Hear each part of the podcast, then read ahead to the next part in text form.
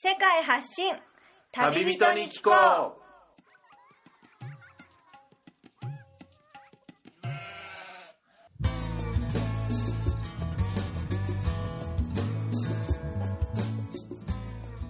この番組は世界各地で出会った興味深い旅人や現地在住の日本人にざっくばらんにインタビューをしていくトーク番組です。さて今日のゲストからは一体どんな話が飛び出すのでしょうか？今回は分割した前回からの続きとなっています。前回をお聞きでない方はそちらからお楽しみください。ぱ生活のスタイルとか、はい。食に関することとかあの調味料とかみんなで折半なので、はい。じゃあ結構いいものを高いやつを買ってきてるので、はい。それはどういうふうに使うかとかまあ、食べ物の選び方とか、あとはうち下水道もないので、はい。あの自分たちの家から出たものが畑とか田んぼに流れちゃうんですよね。だからこの家ではそういう科学的な環境負荷の高いものは使ってないんですよ。そういうことが苦じゃない人。あやっぱり、まあ、すごいシンプルなんですけどうん。自分が口に入れたら嫌なものを出さないっていうだけなんですけど。あそこが一つの基準。そうですね。なるほど。うーんあと地域の行事にうん。率先して参加できる人、うん。めっちゃ大事。うんせっかくうちみたいな暮らしをしてるから近所との関わりがしたくなかったらもうやっぱ向いてないというか、ううんちの色には合ってないし、うん。まあやっぱお互いこっちもなんかねいつも参加してない人がいたらあなんか気になるし、向こうも楽しくないと思うんですよ、だからお互いのためにやっぱ最初にうん。今まで3年間やってきて思ったことを伝えたりして、うんあの入居するかどうかちゃんと相手に委ねたりとかしてます、だから住む前に何回かイベントには参加してもらってここの空気とか感じてもらって、うん、うん。ただなんかこう会って話すだけじゃなくて空気感みたいなものを分かってもらうために何回か通ってもらったりしてどます。最終的にはフィーリングだよね。うん、もうそれに尽きるじゃあそれに尽きるんだけど。なんかいろいろこんだけ話してるけどなんかすごい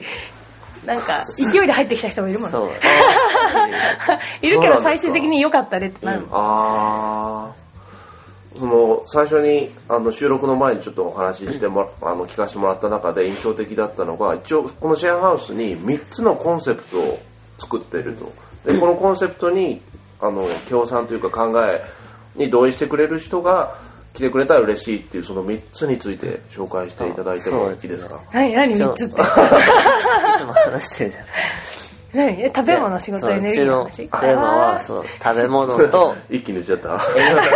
エネルギーとお金の3つを自分たちで作るっていうのがテーマで、まあ何でも自分たちの暮らしに必要なもの、はい。自分が欲しいものは自分で作ってみようっていうテーマなんですけど、まず食べ物っていうのは理解できますね。畑だったりその田んぼだったりで。その2番目のエネルギーっていう部分がどういうことなのか。そうですね、はい。やっぱりその3.11の震災を受けて僕らが活動を始めたので、はい。まあ、東京にいた時から考えてたコミュニティとか経済とかそういう部分を、まあ、震災を受けてどう具現化するかっていう時にあの、まあ、エネルギーは欠かせないなと思って、まあ、ここに来て最初にしたのはソーラーパネルを、まあ、小さいけどワークショップでみんなで作って、えーっとあうちに作って？設置してまあそのそこに。富士野電力さんっていうあのソーラーパネルの組み立てのワークショップをされてる方がいてはい。あのその方に来てもらってみんなで組み立ててへやったんですよね。やっぱ全部完成品を買うよりも自分で教えてもらってやった方が次のメンテナンスとかに活かせるので、あー。そういうものだけじゃなくて技術もちゃんと得れるような形でワークショップはすごいよくやりますうちでも。それとまあそうですね。お金は、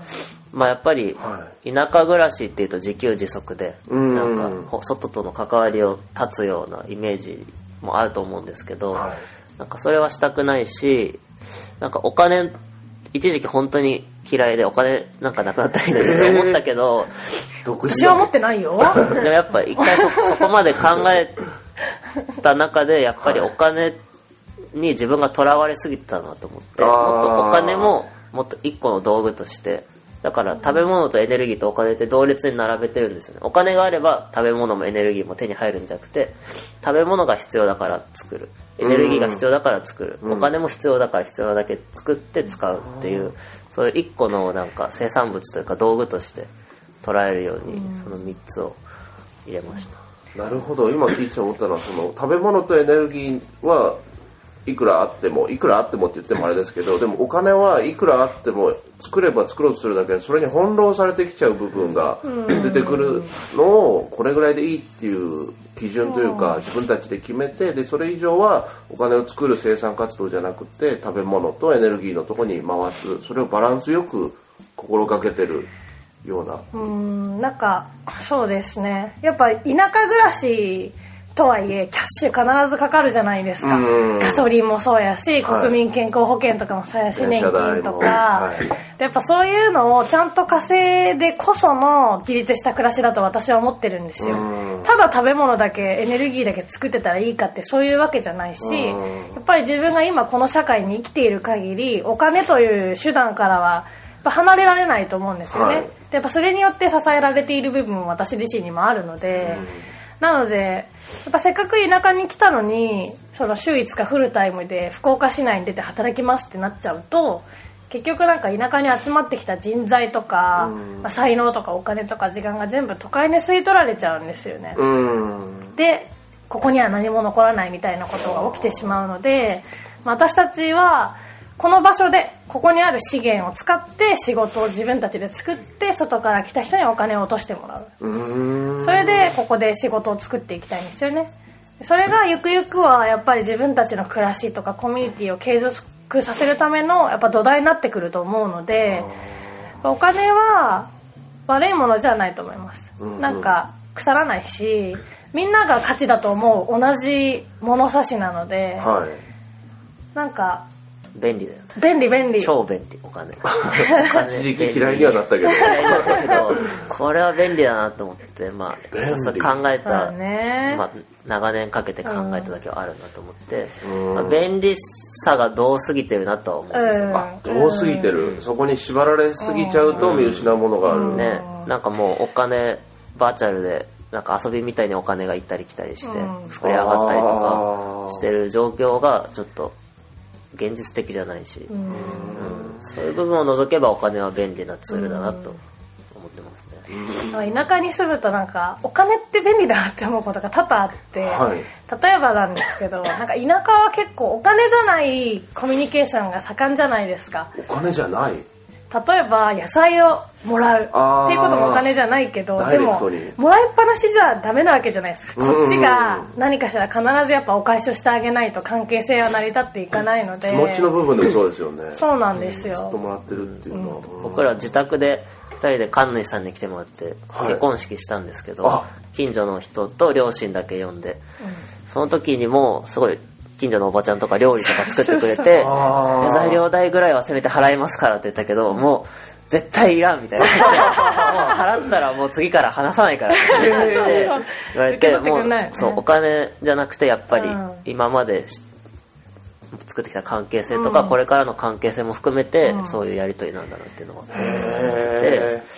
うん。その方が気持ちいいんですよね。なんか結局野菜をこれぐらいくれたからじゃあお金払いますってなっちゃうとなんか明確すぎるじゃないですか。うん。結局この人が私にかけてくれたこの気持ちを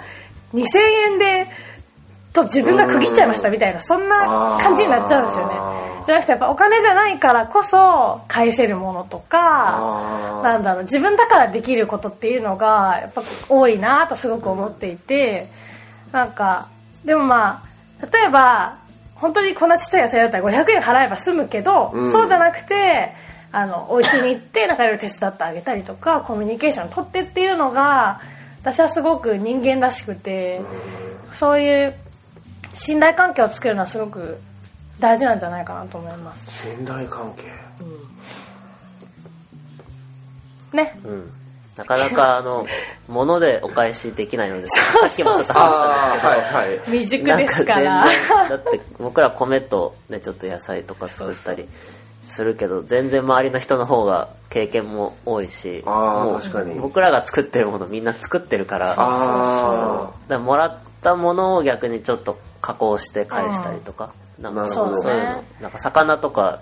りょうさんの知り合いがみんなもらったりすると、なんかそれをね めっちゃ来るなんかこう20匹ぐらいあるから取りに来いって電話来て「あはい」って取りに行くともうバーって置いてあってそれを全部さばいてなんかアンチョビみたいの作ってお返しにあげたりとか。あなるほど。それで喜んでくれますね。あーあっちの人があんまりやらないやらない感じで酒のつまみっぽいもの。あでもまあ、あとは昨日もあの夜ご近所さんにテレビ見に行ったんです。ーけど、えええそれはどうして？なんか最近ガッキーが出てる「あの逃げる恥だか役に立つ」っていうドラマ。があって、はい。それは見たいんですけどうちテレビないからあ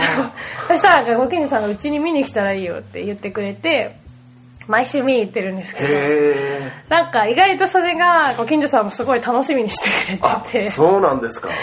なんかすごくいいコミュニケーションになってるなと思ってて。なんか前回ちょっと用事があって行けなかったんですけど、はい。その後うちに来て「この間持ってたのに」野菜持ってきながら「なんで来なかったの?」みたいでななんかあらすじを話すみたいな。ハマってたよね。大丸さんすごい昨日もお菓子持ってって一緒にこうやって見ながら最後あのエンディングテーマでガッキーが踊るんですけど、ええ。それ一緒にこうやって踊って帰ってきました。いや面白いそれ家じゃなくって地域単位でテレビを共有するみたい そうかもなしれないです新しいね概念というか、へえまあなくても見たかったら見に行けばいいんだっていうのはいそれで最近気づいたというか。ししかもそれでご近所さんもすごい喜んでくれるしうその時にいろいろまた情報交換してそうですよね。なんかそういえば昨日あんたんとこの田んぼ行ったけどイノシシ食っとったよみたいな そうそう確かに一緒にいる時間が長いとふとしたこととかアイデアとかも共有し合いで高め合えるみたいなのは、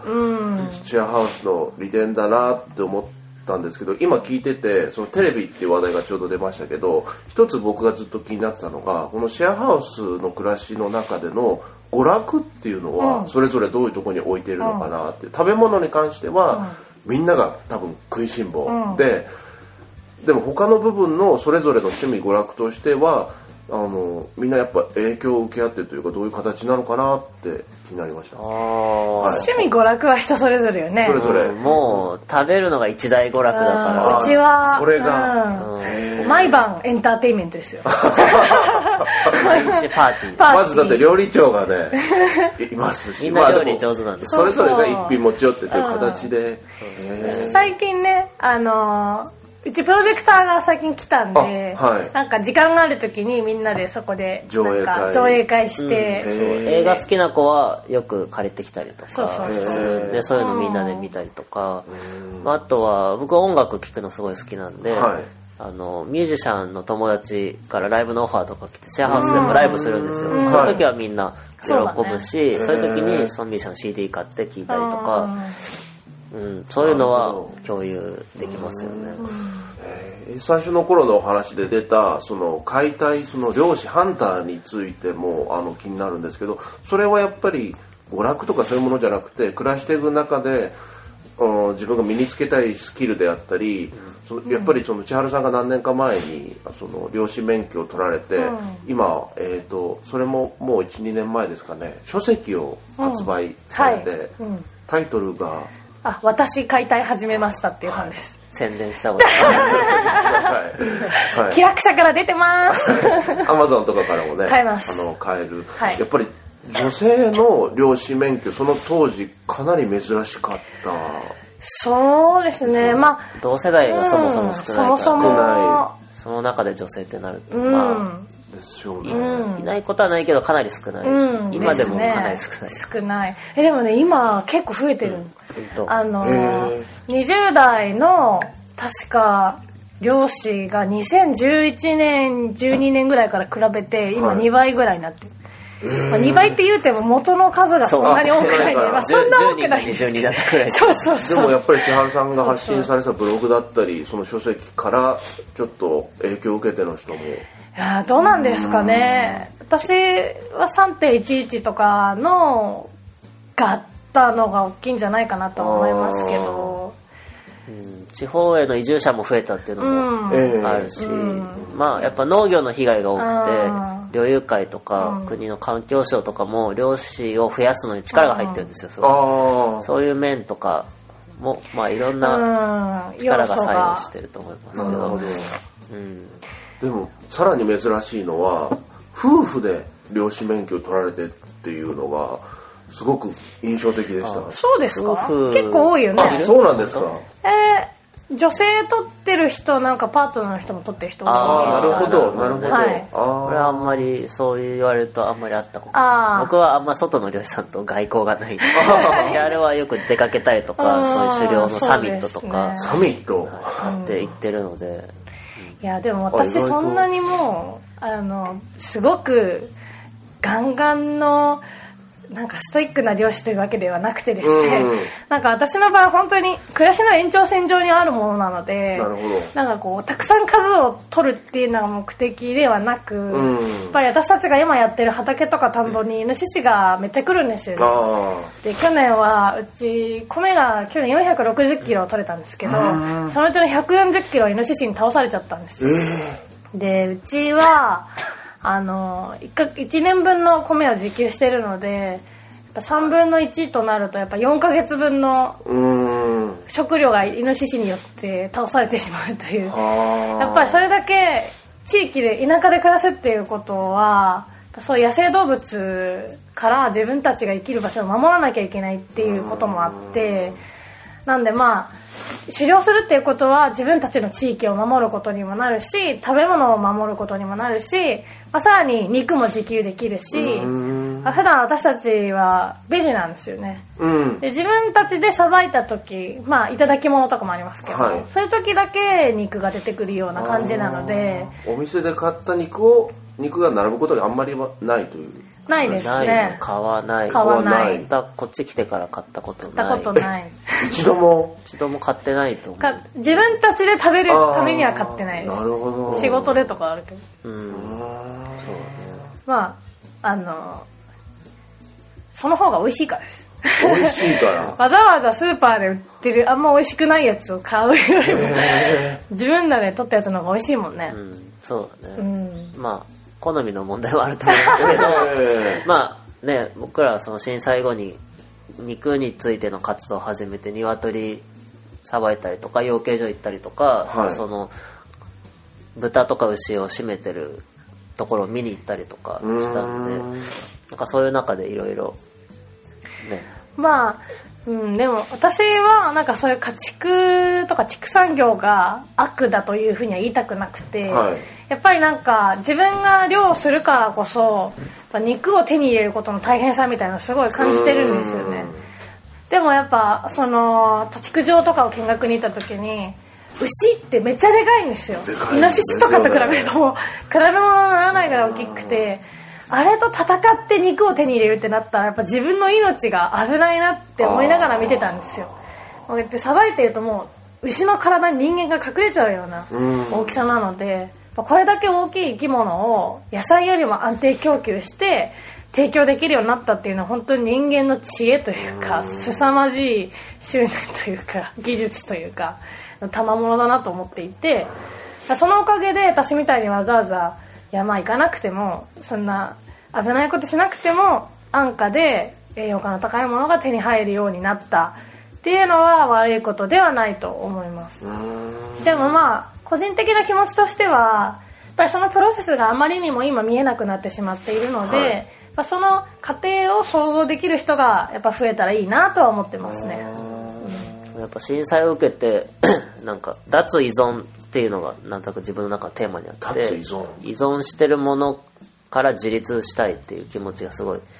強くてもともと考えると僕ずっと自立志向だったんですよね、ん。なんかあの大学も行かないで仕事始めたし家庭親から自立したくて、うん。で働いてたらその会社というかそういうところからやっぱ自立して自分の手に職で自分のお店したりとかしてもうどんどん自立してなんか親から自立して会社から自立してそしたら次社会から自立したくなったんですよ、そうしてこういうコミュニティを作ってっていうところに行ったんですけどそのさっき最初に言った3つのテーマも食べ物とかエネルギーとかお金ってやっぱり人がすごい依存してその中が見えなくなってる部分だなと思ってそれを一個ずつ紐解きたかったっていうのがあるんですよね。その中で狩猟とか肉に関してはすごくなんかやっぱりあんまり手をつけてる人が少なくて、まあ、注目されたし周りの人も知りたいって言ってくれたので、まあ、ワークショップしたりとか、発信したりってことになりました、やっぱその3.11の時にあの原発爆発したじゃないですか、はい。でその時に作っ原発が作っていた電気っていうのは私が使ってた電気だったんですよね。やっぱその時になんか自分が使ってた依存していたエネルギーがこういう風に作られてたものだったっていうことをちゃんと自分事として見てなかった。自分に対する憤りがすごいあったんですよねでやっぱそれからやっぱその自分が責任取れないものに依存する暮らしからちょっと一歩進みたいなっていう気持ちがあってなんで本当に私は自分で責任取れる範囲のことをやりたいんですよ。で食べ物とかもそうなんですけどやっぱその肉のプロセスっていうのは見えないので、はい。その見えないものをそのままにしておきたくなくて、自分でやって知ってその上で自分がどういうふうに肉を食べていきたいのかっていうのを考えたいなと思ってで私たちは鳥を締めるワークショップとかもやってるんですけど、はい。あの同じように鳥を締めてもまあ自分で、まあ、私はたくさんさばけないから、まあ、自分がさばける分だけ食べようって思う人もいるし自分でさばいたらお肉めちゃめちゃ美味しかったからもっとさばけるようになっていっぱい食べようっていう人もいたしあの食べれやっぱ自分でさばくのは大変だからお金出してありがたく買おうっていう人もいてそれはどういう選択でも私はいいと思うんですよね。でもやっぱその過程を体験してみないとじゃあ自分がどういうふうに肉と向き合いたい人なのかっていうのがあんま分かんないんじゃないかなと思ってそういうことを知りたいと思ってる人たちのためになんか知る場を提供できたらなとは思ってます。でもなんかそれが全員がこう必ず知るべきみたいになっちゃうとやっぱり違うなとは思っていて難しいんですけどね。そうですね、できるだけ多くの人にも知ってもらいたいけど そうそれが「べき」ってなっちゃうとやっぱりね。まあシェアハウスとしてみんな自分がしたくてしてるし、なんか楽しく暮らしてるから、みんな楽しいからちょっと覗いてみればっていううん。気軽な感覚はあって、まあ、月に1回オープンハウスっていう日を設けて、シェアハウスに誰でも来れる日を作って、まあ、参加型ワークショップとかマルシェとかそういうのがあるので、はい。まあ、そういうところで来てみんな話したりとかあそのまあ、例えば稲刈りのイベントがあったとしたら稲刈りだけが目的じゃなくてシェアハウスがどんな暮らししてるのか体験したいっていう人がすごい多いので、はい。まあ、そういうところでなんかシェアハウスどんなこと考えてるのかとかしてもらえたらいいなと思ってます。外からの人を受け入れる機会もじゃあクローズドな場所にしてるだけじゃなくてしっかり設けていると。普段は暮らしてるんであのそうですよね。いつでもウェルカムっていうそうですよね。公開してないんですけどやっぱり、まあ、みんなが来れる日は作りたいなるほど。ので定期的にやってます、うんバランスを作って、そうですうんいやまだまだちょっと暮らしについていろいろ日々のことについて聞いていきたいんですけどちょっと時間の関係もあって最後に、はい。この糸福岡糸島に来たらお二人それぞれにお聞きしたいんですけどこれだけは体験して帰ってほしい。これだけはぜひおすすめポイントがありますっていうのを1点ずつ紹介していただいてもいいでしょうか、まあ、たくさんあると思うんですけど。あの、はい。そうですね。私は食べ物かな。やっぱり食べ物。食べ物食べてもらいたいですね。うん。美味しいので。あのまあなんだろうなその辺の洒落たカフェとかにはあのどこいつでも行けるので、うん。できれば地元の直売所とかに行ってあの魚とかお手頃価格の新鮮な魚とかを買いながらそこの直売所のおばちゃんとかと交流してもらいたいなと思いますね。いろいろ知ってるのでいろいろ教えてくれるからですうねん。で、うん、そういうものを食べてもらいたいなと思います交流した上でそこのものを食べる。そうですね。ああいいな。私だったら。食べ物はやっぱいい、小市さんも。うちらがうん、でもそのものづくりしてる人もすごく多いので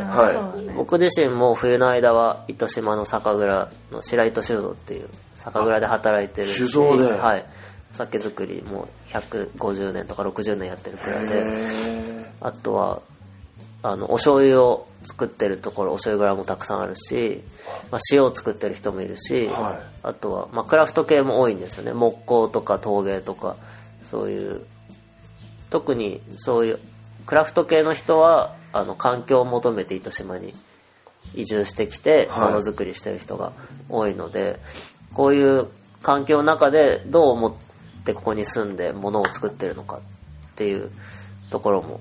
すごい知ってほしいけどやっぱ人との関わりでさっきも食の時もそうなんですけど人がすごいいいので、その人と関わってどういうものがあるのかっていうのも見てもらいたいなうーん。と思います。二人ともじゃあ食べ物推しということで どうしても。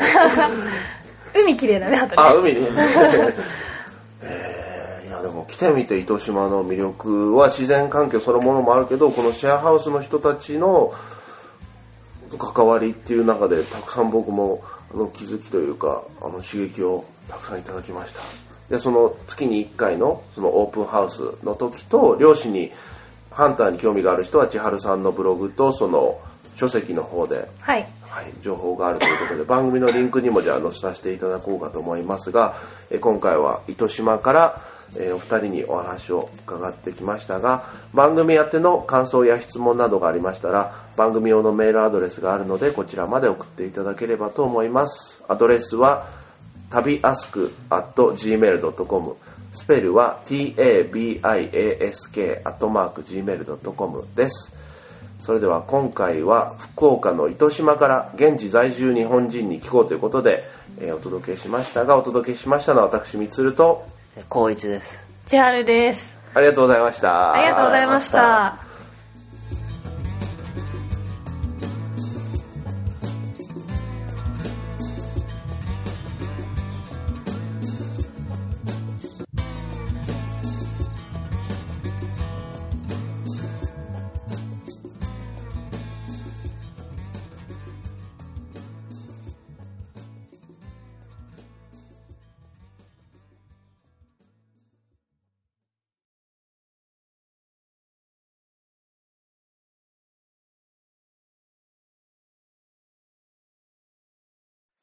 本編の放送が終了しましたが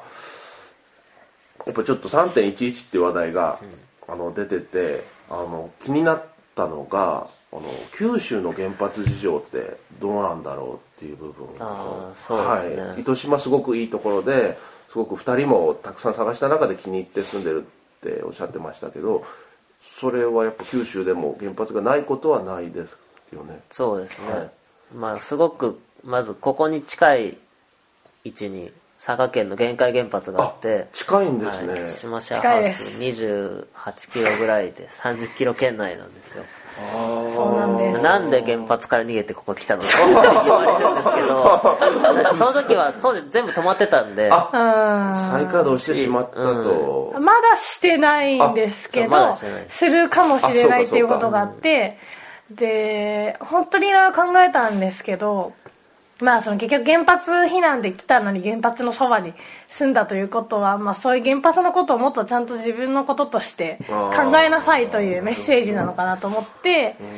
で、まあ、その原発に対するその署名活動を2人で始めたり、はい。2人というかもう1人いるんですけど、はい。始めたりとかいろいろやったんですけどでもやっぱ動き始めたらどうなるか分かんないよねうんかなり不安で。鹿児島の仙台原発もね、はい。動いて、まあ、県知事が変わったりとかいろいろ動きはありますけど、うん。まあ、ちょっといかんせん距離が近すぎるので、すごい不安でそうですね。原発って本当に環境がいいところにあるんですよ。ああ、そうなんですね。なんかそう思いますね。条件が。うん。まあ、海がの近くで。でまあひ人があんまり住んでなくああて、っていう田舎のところに、うん。一応でもその地域の人たちの雇用のそういうあれにはなってる部分はあるんですよね。一応働く人。部分的にですね。まあ糸島市は福岡県なので、はい。あんまり関係ないというか、まあねまあ、佐賀県なので県内ではお金が出たりとかうん。その、まあ、玄海町とか隣の唐津市とかはまあいろいろ行政の補助があったりとかするんですけど、まあこっちはね近いだけで関係ないって地元の人も結構出るんんですけどね。まあ原発に関してはでも 動かさないと誰かが困るでしょっていう人がこの辺の人は多くてええなんか自分いいややそんなこと言ってる場合じゃないですよみたいな。そそんなになんでそんな優しいの？みたいな うんでもやっぱ本当に自分がその原発30キロ圏内の当事者となってみて思うのが、はい。なんか原発は環境に悪いとかうん。言うんですけども、そういうレベルではなく私はこの場所が大好きで一生ここに住みたいと思ってるんですよ、うん。でここが好きだからここで結婚してで本籍もここに移したんですよ。あ。好きだから、ででもやっぱり原発が動いちゃったらその何かがあった時にすぐ逃げなきゃいけない。で何かあった時にちゃんとアナウンスされるかどうかもわからないという恐怖にずっとこう向き合って生きていかなきゃいけないっていうところから考えると本当にただそこに住む人の人権奪ってるなって私は思うんですよね。ただそこに穏やかに暮らしたいって私は思ってるだけなのにやっぱその権利が脅かされてると私は思ってます。だから一応なんか地元の人には言うのは結構時間かかったんですけど、は私たちは原発動いてほしくなくてここに一生住みたいけど万が一原発が動いたら分かりませんっていうのはもう集落の人には言ってあるんですよね。で最初は原発の話とかするの。めっちゃどうしどうしようってなったんですけどでもこれだけ信頼関係を作ってきていきなりいなくなってしまうことの方が絶対にやっぱり地域の人も悲しいと思うので私たちの思いを今からもうちゃんと伝えておいてで署名集める時とかもいろいろ話をして地域の人がどういうふうに考えてるのかとか話したりとかして。地域の区長さんは結構理解がある人であはい。こう避難計画の説明会とかがあった時に、はい。まあ、僕とかこの地域で移住してきてる人が何人かいて、みんな質問したんですよ。で、うん。全然市の人はちゃんとした答えくれなかったし、ん。なんかまあそのうちの集落の人だけやたら市の人に食いかかるちょっとメンツが感じだったけどでも帰ってきてちゃんといやなんかちゃんと話そうみたいな感じ。でやっぱ防災に対してすごい強い思いがある区長なので、まあ、この辺は土砂がもともと土砂災害がある地域で取り組んでるし、まあ、原発も一個のやっぱ災害と考えてちゃんと防災に取り組みたいって言ってるので、避難計画に対する疑問とか質問を市の危機管理課に投げて、担当者に来てもらって話そうとかは一応やってくれるので、そういうのをやったりとか、まあ、さっき言った署名活動したりとか、まあ、できることはしています。今年度で限界原発動かしたいっていう方針みたいなので今まあ糸島とか、まあ、佐賀とか福岡で、まあ、活動が活発になってるところですね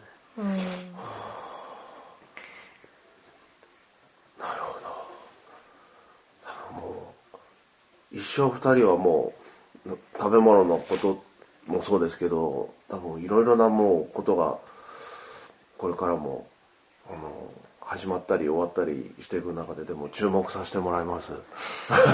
りがとうございます。はい、今日はどうもありがとうございました、ありがとうございます。